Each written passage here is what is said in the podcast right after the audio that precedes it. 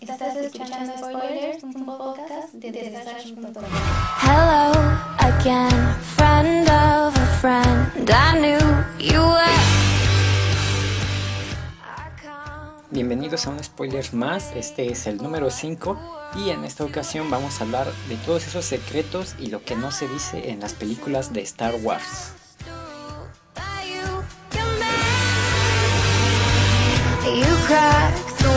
you, trick the past again.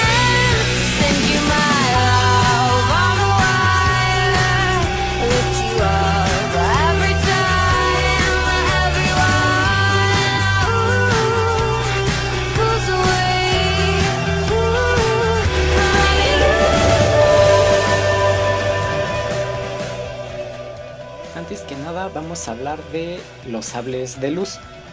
Estas características armas de lo que son los Jedi y los Sith.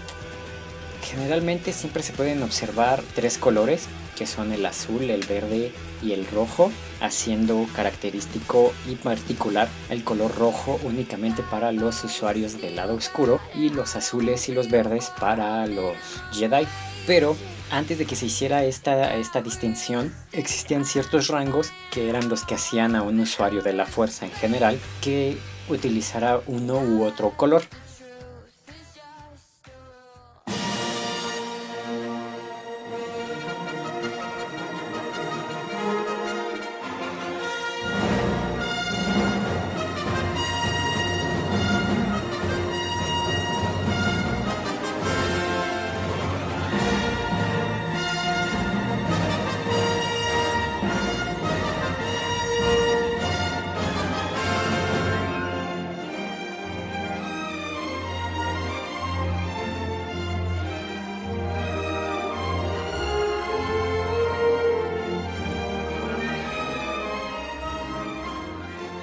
Principalmente de los que se pueden hablar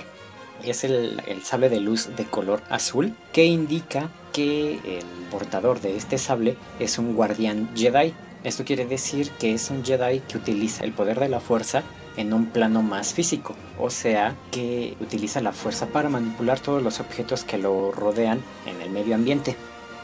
Un usuario de la fuerza que utilizaba el color verde en su sable era conocido como un cónsul Jedi y este prefería reflexionar sobre la fuerza y luchar contra el lado oscuro en su corazón. Esto era, digámoslo como Yoda, que de hecho él utiliza un sable verde, que se la pasa meditando todo el tiempo y utilizando poderes de la fuerza que no manipulan su medio ambiente, como es esto de ver el futuro y el pasado y estar concentrado y todo ese, ese asunto.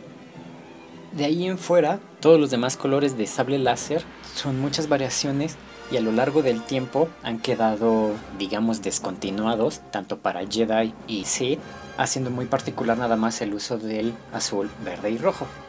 Dentro de las películas se pueden ver estos tres colores en gran cantidad, haciendo muy especial solo el uso del sable amarillo que lo utiliza la bibliotecaria Yocasta Nu y el sable morado que lo utiliza el maestro Mace Windu. Un sable amarillo es particular de un centinela Jedi, que es un Jedi que perfecciona sus habilidades de combate y las académicas en un aspecto más equilibrado. Y es por esto que Yocasta Nu que es la jefa de la biblioteca, que en el episodio 2, cuando Obi-Wan llega a los archivos Jedi a tratar de buscar un planeta, el planeta Camino, y no lo encuentra, y le pregunta a una ancianita Jedi por ahí que pues en la base de datos no está ese, ese, planeta y que esta persona le responde que si un planeta no está en los archivos es porque no existe,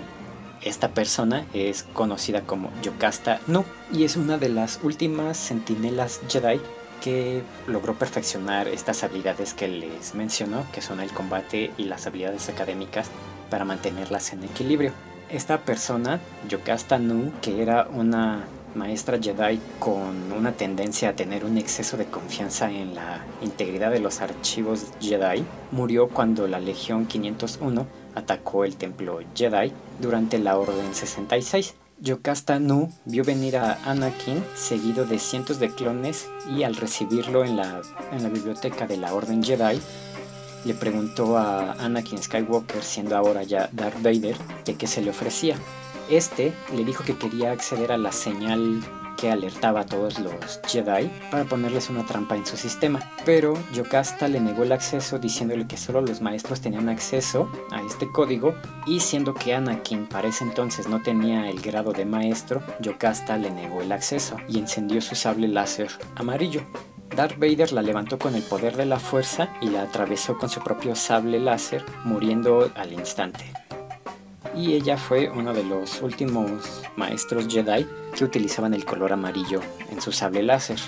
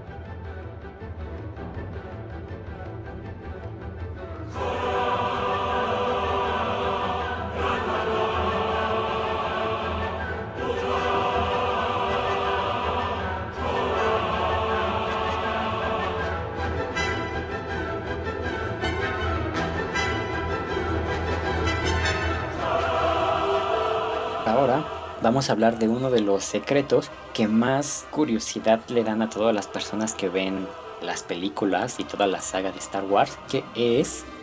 quién es el misterioso padre de Anakin. Recordemos que cuando Qui-Gon, la princesa Amidala y Jar Binks llegan a la casa de Anakin y de Shmi Skywalker, Qui-Gon Jinn reconoce que Anakin es sensible a la fuerza y le pregunta a Shmi a su madre que quién fue su padre y ella le contesta que no tuvo padre, pues ella lo cargó en su vientre, que ella le dio a luz y ella lo crió, pero que no se puede explicar cómo sucedió que él haya nacido. Esto es ya una percepción más bíblica, siendo que Anakin es considerado un elegido o un salvador para la profecía de los Jedi, diciendo que Anakin es quien va a derrotar finalmente a quien es el mal, que es eh, pues el último de los maestros Sith. Y obviamente, porque es esta referencia bíblica? Pues porque si Shmi es, eh, pues en este caso vendría siendo una virgen y tuvo a su hijo gracias a pues, casi casi el Espíritu Santo, que en este caso es la fuerza, pues es de ahí de donde se cree la profecía de, pues de que Anakin Skywalker va a ser un salvador. Pero bueno, el padre de Anakin es un señor Sith conocido como Darth Plagueis de él se hace una referencia en la, en la tercera película, en el tercer episodio, cuando Darth Sidious, o más conocido para ese entonces como el canciller Palpatine, le cuenta a Anakin Skywalker la leyenda de Darth Plagueis o Plagueis el Sabio, contándole que fue un Lord Sith con gran poder de manipulación de, las miricloyas haciendo incluso que las personas no murieran. Y fue con esta historia con la que convenció a Anakin para que se pasara al lado oscuro al intentar salvar a su novia Padme Amidala. Pero bueno, Ego Damask era el nombre real de ese Lord Sith conocido como Dark Plagueis o también conocido como Dark Plagueis el Sabio, maestro de la manipulación de los miricloyanos. Como todos los Sith, él estaba obsesionado con la vida eterna y experimentó con formas de engañar a la muerte y crear la vida a partir de los miricloyanos. Y fue así como, eh, después de mucha experimentación, tuvo un, un, experimento exitoso en un planeta desértico, Tantuin,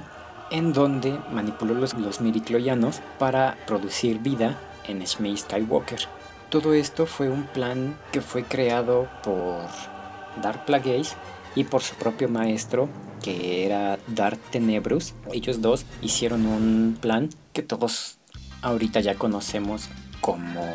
la venganza de los Sith, en donde se supone que iban a crear un Sith tan poderoso que habría de nacer a partir de la propia manipulación de los Mericloyanos. Y fue así obviamente como nació Anakin Skywalker.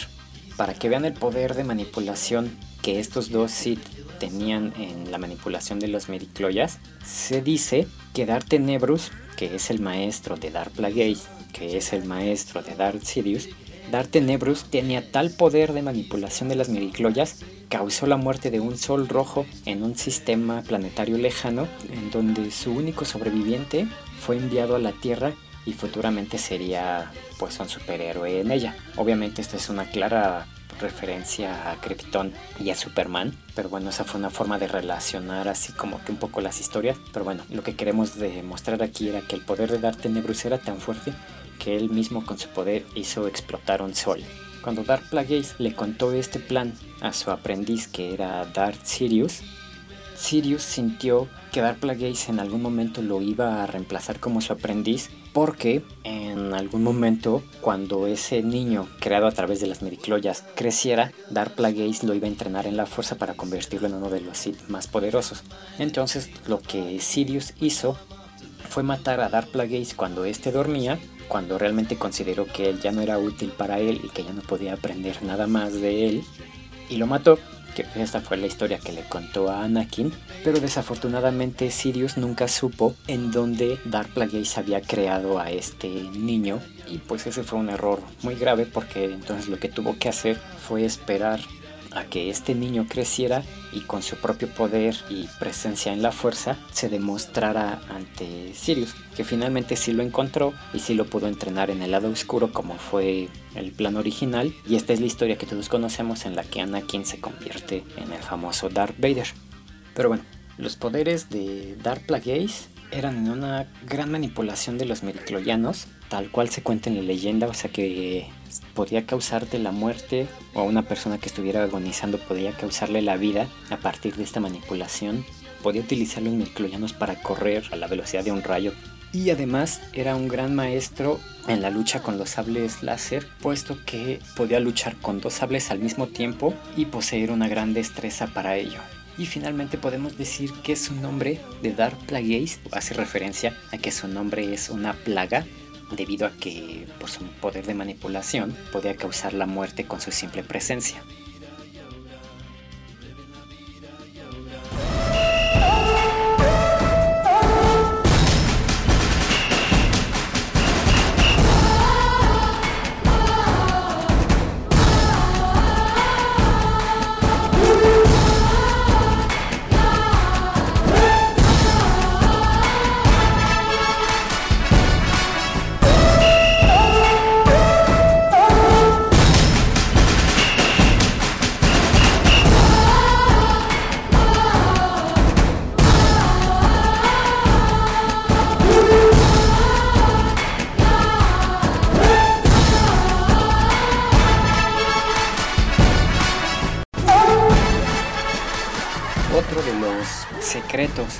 Se dice dentro de las películas, pero a los cuales sí se hace referencia, es quién demonios es el maestro Saifo Díaz. Cuando finalmente Obi-Wan Kenobi encuentra el, planeta que andaba buscando en el episodio 2, Obi-Wan llega al planeta Camino, al planeta de los clonadores, y al reunirse con uno de sus dirigentes, este le dice que están creando el ejército de clones para la República, encargado por orden especial del maestro Jedi Saifo Díaz. Obi-Wan se sorprende mucho y le contesta que el maestro Saifo Díaz lleva muerto más de 10 años. Y hasta aquí queda. No se hace ni una mención más de Saifo Díaz, no se dice quién es, no se dice quién fue, no se dice por qué lo hizo, ni nada al respecto. Lo que sí se sabe o lo que se puede entender a partir de esta, de esta confirmación es que el maestro Saifo Díaz de alguna forma supo que la República iba a llegar a un momento de guerra y que iba a necesitar un ejército y 10 años antes lo encargó para que la República en el momento dado estuviera lista. Haciendo un poquito de investigación, lo que ahora se sabe del maestro Saifo Díaz es lo siguiente. Saifo Díaz fue un gran amigo del maestro Dooku, que posteriormente fue conocido como Darth Tyrannus, uno de los alumnos de Darth Sirius, y tenía el don de la precognición. Una de sus mayores fortalezas era que tenía una gran habilidad para ver el futuro. Y obviamente fue así como supo que la República iba a necesitar un ejército para enfrentarse a los futuros males. Desafortunadamente, Saifo Díaz fue asesinado por su propio amigo, el conde Dooku, al negarse a ser el nuevo alumno de Darth Sirius tras la muerte de Darth Maul, ya que no tenía tiempo de entrenar a un Padawan desde su niñez, Sirius necesitaba pues convertir a un Jedi y pasarlo al lado oscuro para que pues, este ya tuviera ciertas nociones en influencia de la fuerza, bueno, y así poder enseñarle más cosas y perder menos tiempo. Entonces, una vez que fue asesinado Saifo Díaz, Dooku se hizo el nuevo Padawan o el nuevo aprendiz de Darth Sirius y uno de sus primeros encargos fue hacerse pasar por el maestro Saifo Díaz e ir al planeta Camino a encargar el ejército de clones. Además, el conde Dooku mantuvo en criogenia el cuerpo de Saifo Díaz hasta que el señor de la guerra, conocido como Kalish, fue convertido en el general Grievous. Grievous es este gran robot que sale en el episodio 2, que bueno, no es un robot en realidad, es un androide que tiene una armadura que pues, le da su apariencia de robot, pero todos los órganos internos que tiene, o la gran mayoría, son prestados del cuerpo de Saifo Díaz, lo cual le podía permitir cierto nivel de manipulación de la fuerza y por esto era su gran talento que el general Grievous tenía para la utilización de las espadas láser. Y finalmente, y tras el éxito de la operación implantándole todos estos órganos al general Grievous, Dooku le dio como regalo el sable de Saifo Díaz al general Grievous y así fue como este comenzó su colección de espadas láser de todos los Jedi que iba derrotando. Además, Saifo Díaz originalmente era solo una falsa identidad que se supone que Darth Sirius iba a utilizar y en realidad no existía ningún maestro Jedi real con este nombre en donde se supone que cuando Obi-Wan se enteraba de que Saifo Díaz era quien había encargado este, este ejército de clones y llegaba y le contaba esto a Yoda, pues Obi-Wan, Yoda y el maestro Windu, ellos alegaban nunca haber oído sobre él, ¿no?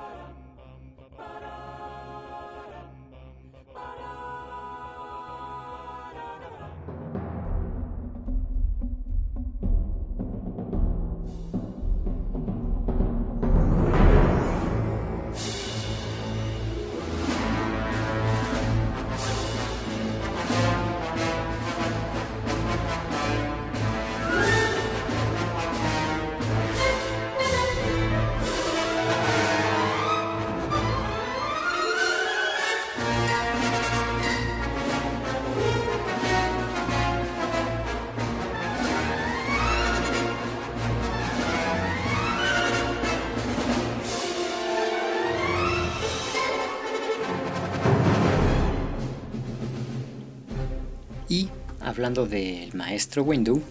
Mace Windu se supone que era el mejor espadachín de toda la orden Jedi y era el creador de la Bapad, que es la séptima forma moderna de combate con el sable láser. Los Jedi pueden practicar siete de los estilos que, que pues existen y se supone que el maestro Windu los dominaba todos y que aparte él fue el que inventó este séptimo estilo que combina un poquito de todos, haciéndolo uno de los mejores combatientes de sable láser. Y hablando de su rango, él era considerado el segundo al mando en toda la orden Jedi, siguiendo a Yoda a pesar de tener pues unos 8 siglos menos de edad que este diminuto maestro Jedi. El color de su sable, que es bastante característico, es el único maestro Jedi que tiene un sable morado. Este color se debe a que el actor que interpreta al maestro Windu, este Samuel L. Jackson, pidió a George Lucas tener algo característico que apareciera en la pantalla y pues George aceptó. La razón fue que era para que la madre de Samuel L. Jackson pudiera reconocerlo en la pantalla y decirle, ah, mira, ves ese de la espada morada, soy yo. Nada más por eso el maestro Windu tiene esa espada morada. Ya después en la historia de lo que es Star Wars se le da una característica especial a su espada, pero la razón principal es esa. Además, el maestro Windu tiene un don muy particular. Él puede ver los puntos de ruptura. Esto es un tipo de precognición, o sea, una forma de ver el futuro que le mostraba a Windows posibles futuros a partir de un punto particular. Esto quiere decir que, por ejemplo, si él va caminando en un sendero y de repente este sendero se parte en dos, él puede ver posible futuro de ambos caminos para saber cuál es la mejor decisión que debe de tomar.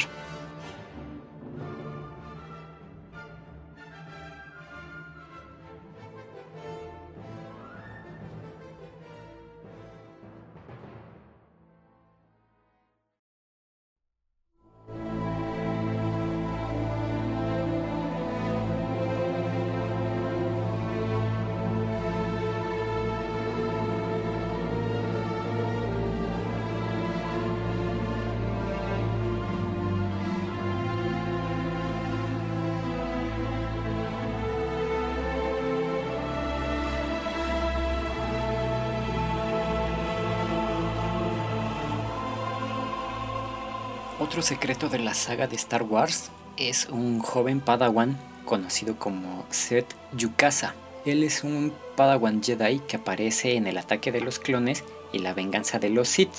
Para que lo ubiquen, justamente después de que Obi-Wan llega con Yukasta y le pregunta que dónde puede buscar el planeta Camino, y cuando ella se ve muy segura al decirle que si no está en los registros Jedi es porque el planeta simplemente no existe, inmediatamente después llega un joven Padawan a pedirle ayuda a Yokasta. Ese joven Padawan es Seth Yukasa y unos cuantos años después en La venganza de los Sith cuando el senador Organa llega a la Orden Jedi porque el ejército de clones llegó a invadirlos y atacar la zona, cuando el senador Organa llega al hangar e intenta entrar al Consejo Jedi y los clones le ordenan que se retire, un joven Padawan sale por ese hangar y comienza a matar a todos los clones hasta que finalmente, pues para salvar al senador Organa, se enfrenta a todos los clones que estaban por ahí hasta que finalmente lo matan y ahí terminó la triste historia de Seth Yukasa. Bueno, este joven Padawan es conocido como Jet Lucas y es el hijo adoptivo, director de esta gran saga, George Lucas, que también tiene una pequeña aparición en el juego de Star Wars The Force Unleashed. Y esto fue muy particular ya que, pues no sé, existen varios directores o varios productores que les gusta tener su cameo en las películas que, que ellos realizan, pero George Lucas, en vez de de tener una pequeña aparición en sus propias películas, pues él lo que hizo fue darle un papel pequeño a su joven hijo.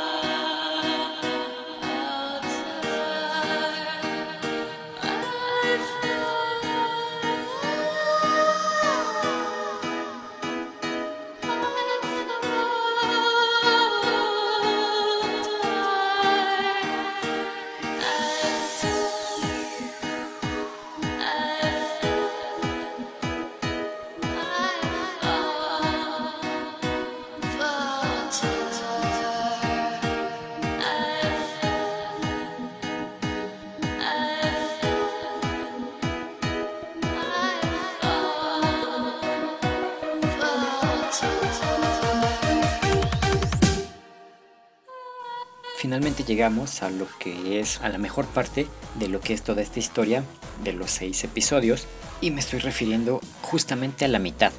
Toda la historia que pasa entre el episodio 3 y el episodio 4 que no se dice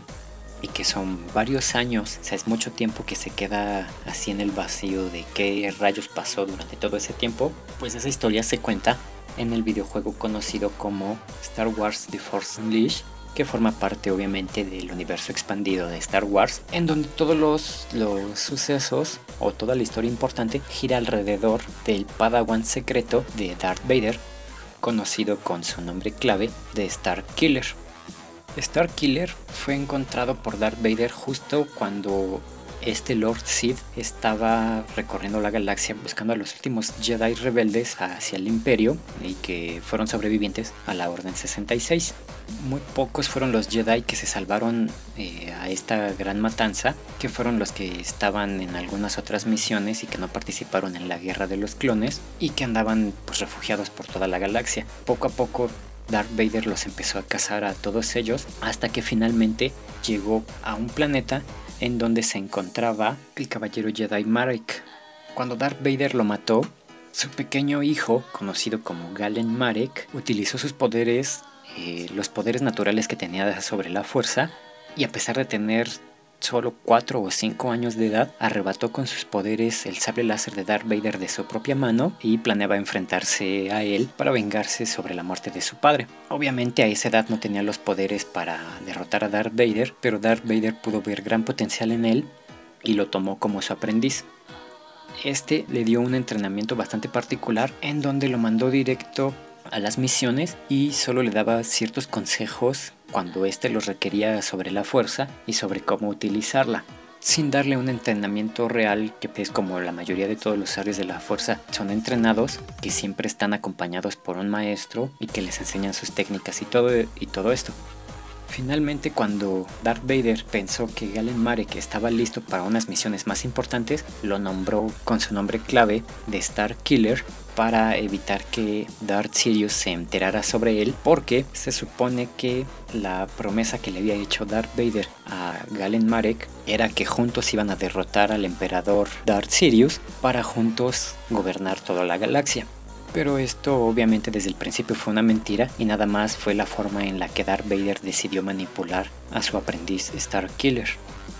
Sus primeras misiones fueron espías, ladrones o traidores al imperio de alto rango y fue así como Darth Vader iba midiendo su desempeño y su mejoría. Al ser reconocido como aprendiz finalmente, Darth Vader fue cuando le encargó la muerte de los otros Jedi que estaban esparcidos por la galaxia. Y cuando se supone que Starkiller había matado finalmente a todos los Jedi que quedaban por ahí, Vader le ordenó encontrarse con él para que ahora sí finalmente fueran a derrotar a Darth Sirius. Pero justamente cuando llegó a la nave destructor de Darth Vader, que son estas naves gigantes en forma de triángulo, al mismo tiempo Darth Sirius llegó, llegó a la nave de Vader y le dijo que él supo de su aprendiz en todo momento y que para mostrarle que realmente le era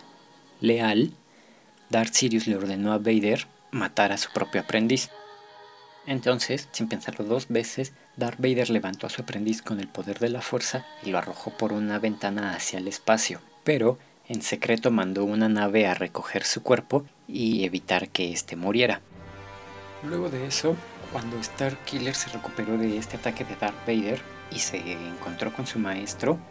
este le dio una nueva misión y le dijo que todo fue para y le dijo que todo fue para que su maestro pensara que en efecto lo había matado y que en secreto pudieran deshacerse de él. Su nueva misión consistió en crear una rebelión, que obviamente es la rebelión del episodio 4, para distraer a todos los espías del imperio. Entonces así fue como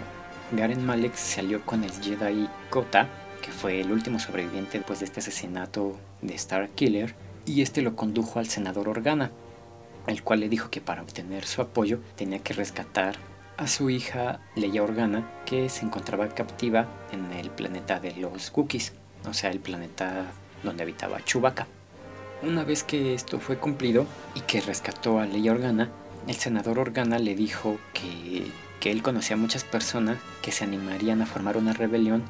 pero en cuanto el imperio mostrara alguna debilidad. Entonces Starkey le regresó con su maestro y le dijo que los rebeldes tenían mucho miedo al poder de Darth Sirius. Entonces Darth Vader le encargó destruir la fábrica de destructores para crear una debilidad en el imperio y que los rebeldes se animaran a crear esta, esta rebelión y finalmente crear un ataque contra Darth Sirius. Pero todo esto fue una nueva traición que Darth Vader hizo sobre su aprendiz ya que para lo único que utilizó a estos rebeldes fue para que salieran a la luz y finalmente pudiera capturarlos y sumar puntos con su propio maestro Darth Sirius. Entonces, Starkiller, harto de tantas traiciones de su maestro, fue a la primera estrella de la muerte para salvarlos y ahí se enfrentó a Darth Vader y lo dejó muy mal herido. Sirius le ordenó que matara a Vader para que este fuera su nuevo alumno, pero él se negó a pasarse al lado oscuro ya que ahora él estaba siendo entrenado o al menos influenciado por este caballero Jedi, el general Kota,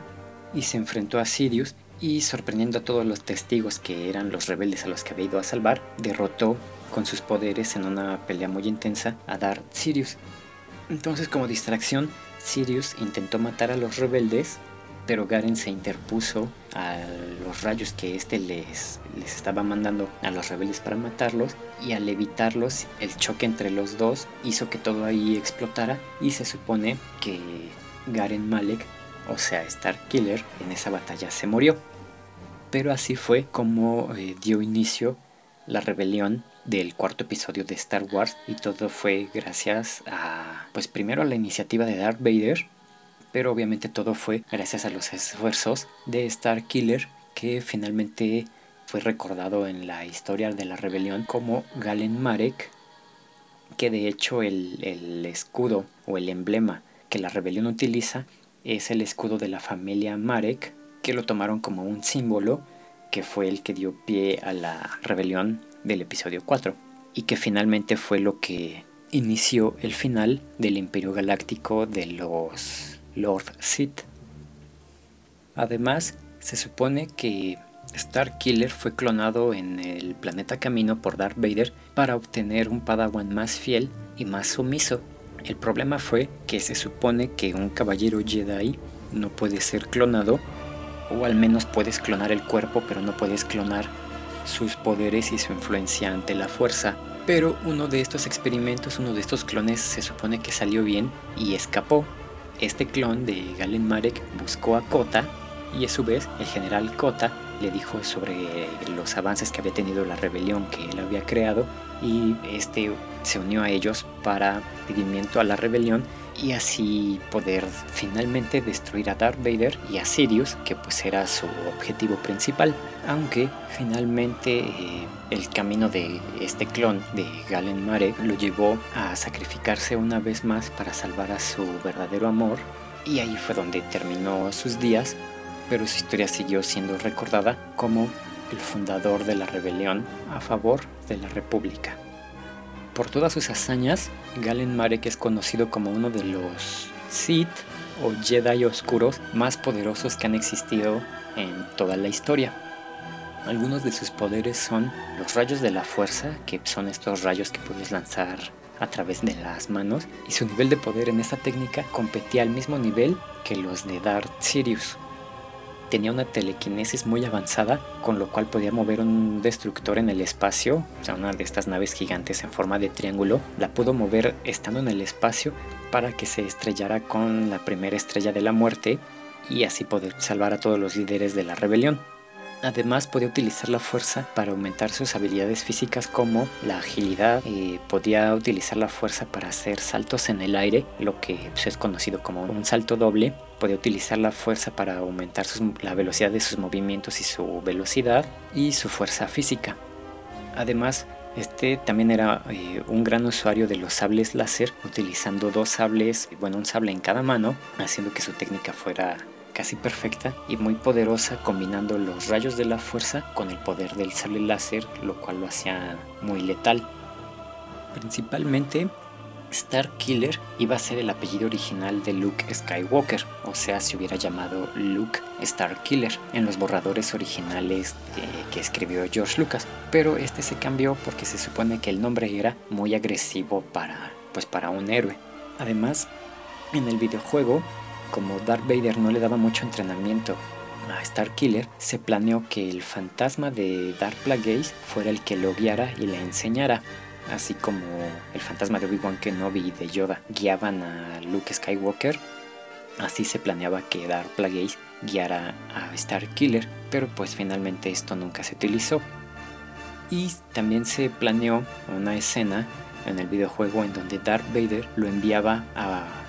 buscar o a revisar algún indicio eh, sobre un rumor en donde se suponía que su antiguo amor, Padme Amidala, estaba viva, pero finalmente pues todos estos rumores fueron abandonados y nunca se utilizaron.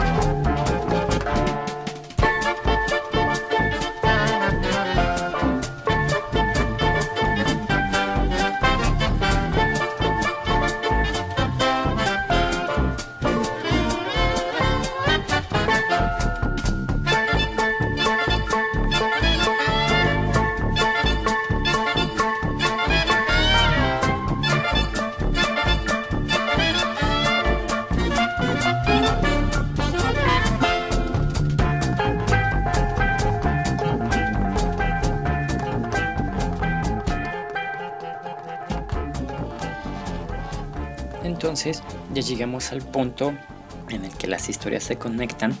pasa todo lo que tiene que pasar en el episodio 4, el 5 y el 6. Durante estas películas no vemos que Luke sea un gran maestro Jedi. Al contrario, sus habilidades no,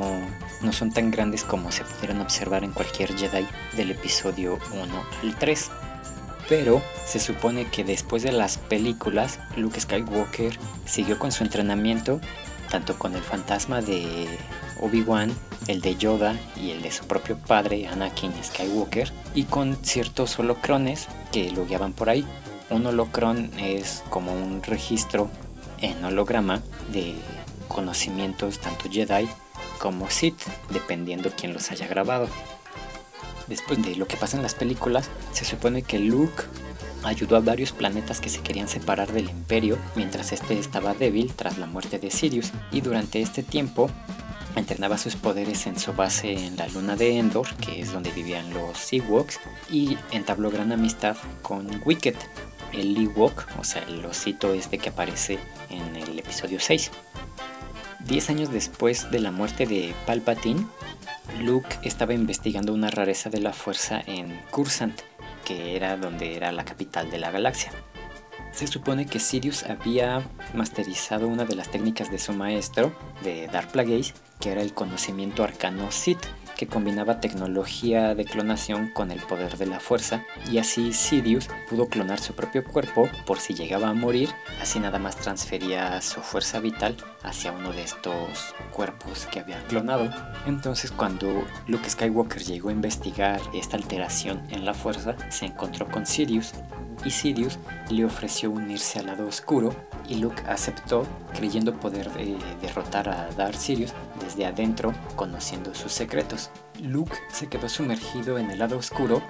y esto le causó varios conflictos internos en su mente y en su forma de ser, hasta que finalmente el lado luminoso de su hermana Leia le permitió liberarse un poco de la oscuridad, al menos lo suficiente para que Luke se revelara hacia su maestro y este le dijo que al verle enseñado sus secretos le enseñó su debilidad. Luke entonces destruyó todos los otros clones que tenía Darth Sirius para que ya no pudiera traspasarse a otros cuerpos en cuanto este lo derrotara pero finalmente Darth Sirius derrotó fácilmente a Luke en un duelo de sables láser y fue tomado prisionero para llevarlo cuando Darth Sirius escapó, pero justo cuando ya iban en el espacio, la conexión en el lado luminoso que tenía con Leia se pudo recuperar del trance en el que se encontraba y así pudo enfrentar una vez más a Sirius al que finalmente derrotó en un enfrentamiento mano a mano bastante difícil. Para poder escapar de Luke, ya como última alternativa, Darth Sidious creó una tormenta de la fuerza que destruiría todas las naves estelares de la zona en las que Luke y Leia iban viajando. Una tormenta de la fuerza pues es simplemente una tormenta normal pero en el espacio creada a partir de los poderes oscuros de este gran Lord Sith. Entonces, ya estando juntos, Luke y Leia, utilizando los dos sus poderes en el lado luminoso de la fuerza, crearon una ola de energía, que pues es simplemente el, poder con el que aventaban las cosas los Jedi. Los dos combinaron sus poderes y lo utilizaron contra Darth Sirius, impidiendo que éste controlara la tormenta que había creado y causando así su propia muerte bajo sus propios poderes. Una vez que derrotaron a Darth Sirius, Luke pudo reflexionar de todo lo que vivió cuando estaba en el lado oscuro y así pudo recordar que estando en el lado oscuro de la fuerza sintió a varias personas sensibles a la fuerza bajo el control de Sirius y entonces determinado a reconstruir la orden Jedi los empezó a buscar a todos para entrenarlos como caballeros Jedi. Pero nuevamente este no fue el final de Darth Sidious, ya que reencarnó en el último de los cuerpos clones que le quedaban y entonces ideó el plan de hacerse a sí mismo aún más fuerte y esto fue porque pudo sentir poder que tenía el recién nacido Anakin Solo, que es hijo de la princesa Leia con Han Solo. Pero esto fue impedido una vez más por Luke en conjunto con el padre de Anakin Solo ya que Han Solo pudo dispararle a Darth Sirius por la espalda con una pistola láser cuando éste estaba distraído y mal herido gracias a los ataques que le había hecho Luke Skywalker.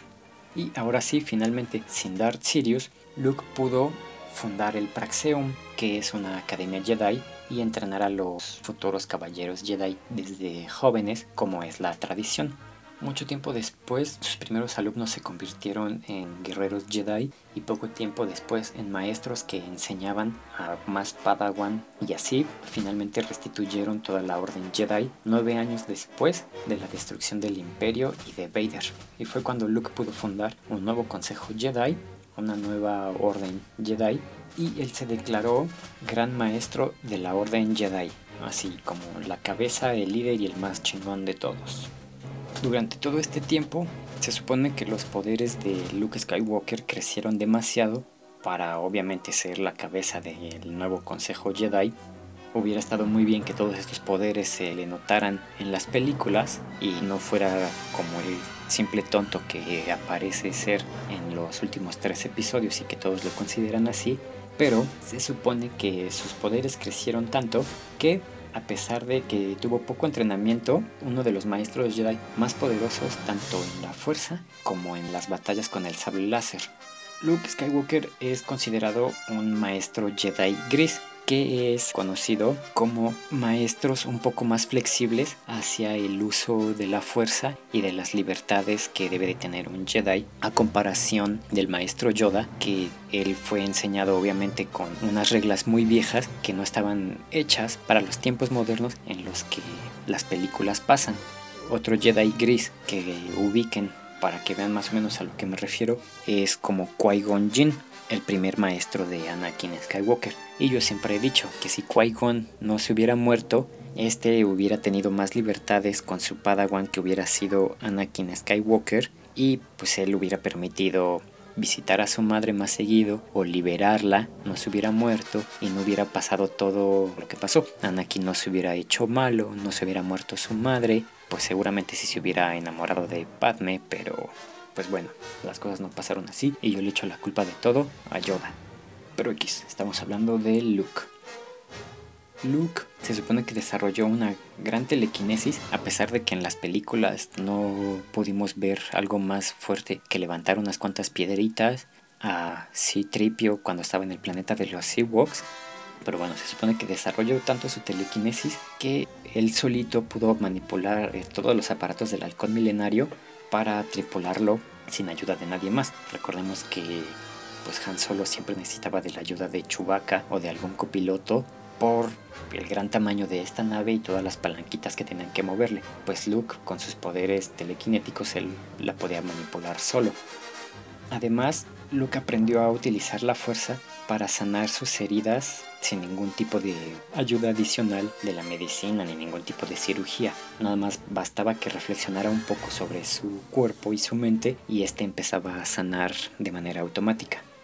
Además, su influencia sobre la fuerza era tan grande que con la palma de la mano podía detener los rayos láser que le disparaban los enemigos sin que le causaran ningún tipo de daño. Pudo desarrollar tanto la fuerza que en algún momento pudo caminar sobre lava ardiendo y sobre esta misma luchar contra una bestia que vivía en la misma lava. Entonces, pues esto habla mucho de su gran poder porque pues aparte de caminar sobre lava y resistir todo el calor y la presión que debe de hacer en, eso, en ese ambiente, y pues aparte de derrotar a una bestia que vive en ese ambiente, ya debe de ser una gran hazaña. Obviamente, tras su muerte, también se convirtió en un fantasma de la fuerza como lo habían hecho todos sus maestros y su padre. Y esto fue hasta el año 137, después de destruir la estrella de la muerte, lo cual nos dice que Luke Skywalker debió vivir unos 150, 160 años de edad. Eh, viajando por el espacio una vez, su poder eh, de la fuerza le permitió expandir un hoyo negro para tragarse de, eh, todas las naves estelares que lo estaban persiguiendo. Y además alcanzó un poder muy raro conocido como el juicio verde. Este poder no es otro más que el poder de los rayos de la fuerza, pero estos tenían una particularidad de en vez de ser azules, eran verdes y super letales. En cuanto te tocara este rayo luminoso verde, te mataba al instante. Muy parecido a lo que pudiera ser una vara quedabra en Harry Potter. En cuanto te toca ese rayito verde, pues te mueres. Además, su poder mental era tan grande que en una ocasión se comunicó con todos los Jedi que estaban esparcidos por la galaxia para anunciarse como el gran maestro de la Orden Jedi y pues, hacérselo saber a, a todos los Jedi que tenían que, pues mínimo, saber que él era el que mandaba. Y su máximo poder fue cuando sus sobrinos, los hijos de, de Leia y de Han Solo, atestiguaron cómo se convirtió en un milestone. Este poder hacía que todas sus habilidades y todas sus fuerzas se multiplicaran, haciéndolo que se pudiera mover tan rápido que desaparecía a la vista de todos los que estuvieran por ahí. Se hacía invisible a cualquier usuario de la fuerza, o sea, ya no podían sentir su presencia su fuerza aumentaba muchísimo y además su destreza en el sable láser aumentaba tanto que cuando peleaba bajo esta habilidad, que pues era un estado de trance, su espada se veía como si fueran 20, según lo que atestiguaron sus sobrinos, o al menos eso es lo que se dicen. Y pues así, a rasgos muy rápidos, estos fueron los secretos que no se dicen o que no se dijeron en las películas de Star Wars, de las cuales soy un gran fan cuando quieran hablamos más sobre este tema porque el universo expandido de Star Wars es grandísimo, abarca millones y millones de años atrás, antes de las películas. Igual si quieren que hable de algún personaje en particular o de algún evento en particular de esta gran saga, podemos hacerlo, nada más déjenme sus comentarios ya sea en Twitter o en la página o en donde quieran. Les recuerdo que mi Twitter es arroba sashdenzel y pues gracias por chutarse un episodio más de spoilers. Nos vemos para la próxima.